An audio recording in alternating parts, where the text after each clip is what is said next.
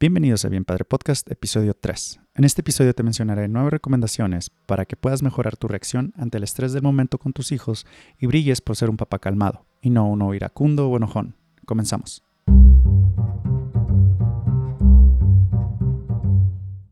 Bien Padre Podcast es el canal de comunicación de un papá enfrentando el trauma generacional y los conceptos anticuados modelados y aprendidos en el pasado. He aprendido mucho y mi manera de servir a la comunidad es compartiéndote mis aprendizajes, técnicas, herramientas e información de relevancia para que puedas reducir tu ansiedad y estrés, incrementar tu potencial y con esto ser mejor hombre, padre y pareja. Únete a nuestra comunidad.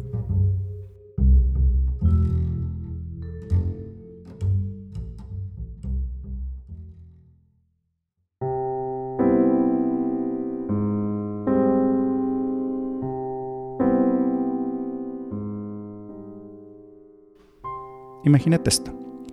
Estás a las prisas, tienes que salir de la casa y le pides a tu hijo o hijos que se pongan los zapatos, que te acompañen al baño para cepillar los dientes, o tienes que salir por la puerta de inmediato. Se hace tarde. ¿Y qué pasa? Estos te ignoran o te dicen que no y se van caminando a la sala o a su cuarto. Imagínate que estás en los juegos del parque y tu hijo no quiere irse y hace un berrinche enorme. O que estás en el súper y tu hijo te grita en desagrado porque no quisiste comprarle el juguete o la golosina que quería. Te enojas, jalas, gritas, regañas. Esto te hace sentir mal, culpable, frustrado. ¿Te hubiera gustado tener otra forma de salir de esta situación?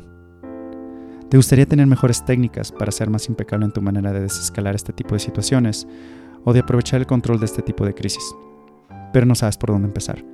Tratas diferentes formas y funcionan a veces, pero siempre tropiezas y fallas. La falta de técnicas te hace que improvisar no sea sustentable.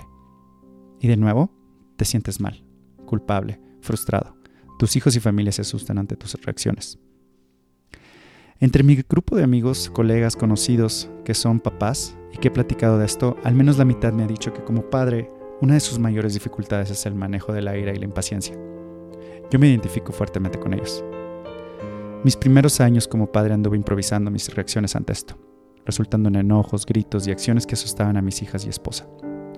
Me dolió mucho no tener herramientas o saber qué hacer para ser consistente con mi manejo ante esta situación. Es por eso que hoy te diré nueve recomendaciones que con consistencia te ayudarán a mejorar, a mantenerte calmado y operar con más facilidad para reducir ese síndrome del papá enojado.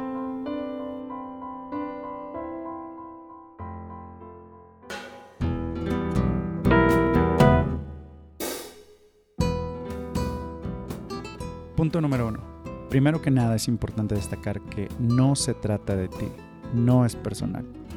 Cuando un niño o niña hacen un berrinche, lo más probable es que estén reaccionando ante un sentimiento de incomodidad por estar fuera de su área de confort o porque tiene una necesidad no cumplida. No es un reto ante tu autoridad.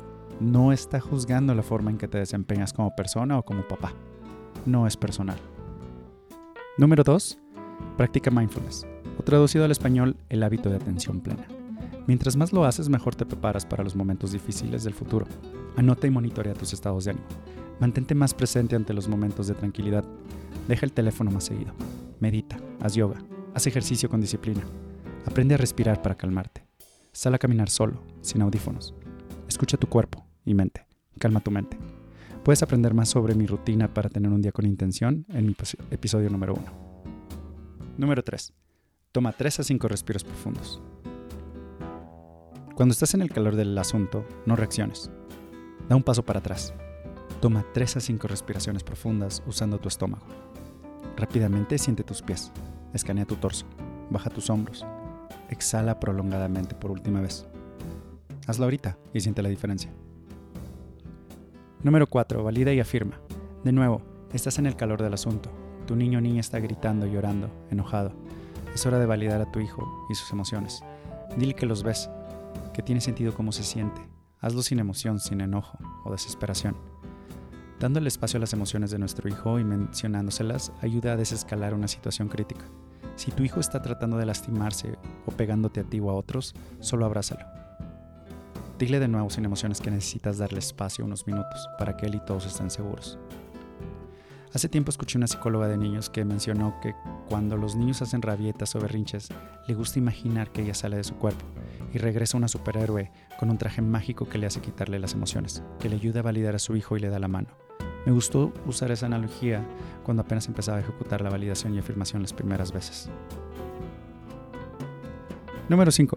Únete a un grupo de hombres con el mismo fin, ser mejores padres. Un lugar donde puedas expresar tus emociones y dificultades con personas que comparten similares objetivos y experiencias. Mientras más seguido participas en estos grupos y más sentimientos compartes, mejor será la forma que desempeñas tu calma y reacciones en casa. Como dato útil, este podcast es también una comunidad donde podremos platicar y compartir nuestras experiencias y aprendizajes con otros hombres y papás. Número 6. Consistencia, no perfección. Esto va para largo, y solo la consistencia y práctica de todos los puntos te hará mejorar día a día. Vas a cometer errores. Va a haber días donde te va a ganar el cansancio, el estrés de otras cosas y la distracción. Es importante siempre, siempre, siempre reconocer cuando te equivocaste en tu reacción y disculparte. Recuerda que los mejores atletas del mundo practican y entrenan muchísimo más de lo que ejecutan. Número 7. Visualiza el éxito meditando cómo sería y se sentiría reaccionar calmadamente ante los sucesos que provocarían reacciones intensas. Visualiza las cosas que te provocan. Pregúntate a ti mismo, ¿por qué será que la persona, o en este caso tu hijo o hija, se comporta así?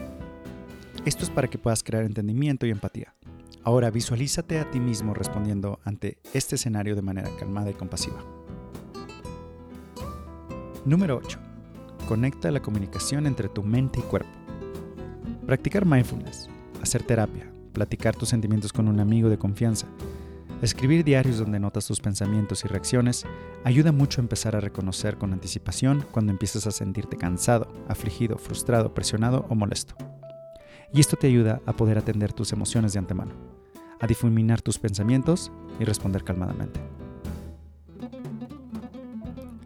Número 9. Busca sanación. Recuerda, un papá que no controla el fuego de su ira quema a sus hijos y seres queridos.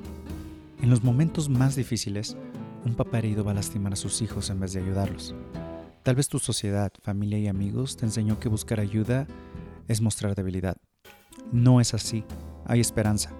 Tu ira, frustración y enojo no es tu culpa. Tal vez viviste una vida difícil y probablemente no tuviste buenos modelos ejemplares emocionales, pero aunque no sea tu culpa, tú eres responsable por mantenerlo bajo control. Esto es algo que tú debes y puedes controlar.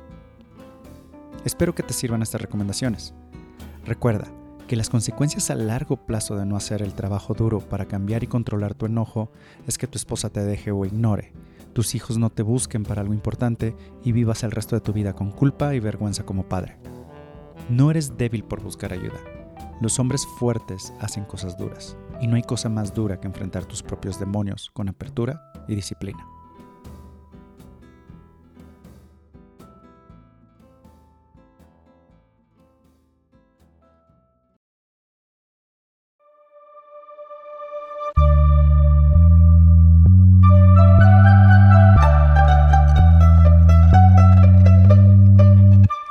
Muchas gracias por escucharnos hasta aquí. Te invito a que nos sigas en Bien Padre Podcast en Instagram y Facebook. También síguenos en YouTube o Spotify para escuchar nuestro contenido. Deja un comentario y platícanos cómo el enojo te ha dificultado tu rol de padre o cómo has podido superar y mejorar tus reacciones de manera calmada. Tus comentarios nos ayudan mucho a crecer y llegar a más audiencia. Recuerda que estamos para escucharte y conversar de manera compasiva y honesta. Nos escuchamos pronto con las historias e información relevante para ser mejor hombre, padre y pareja. Hasta luego, hermanos.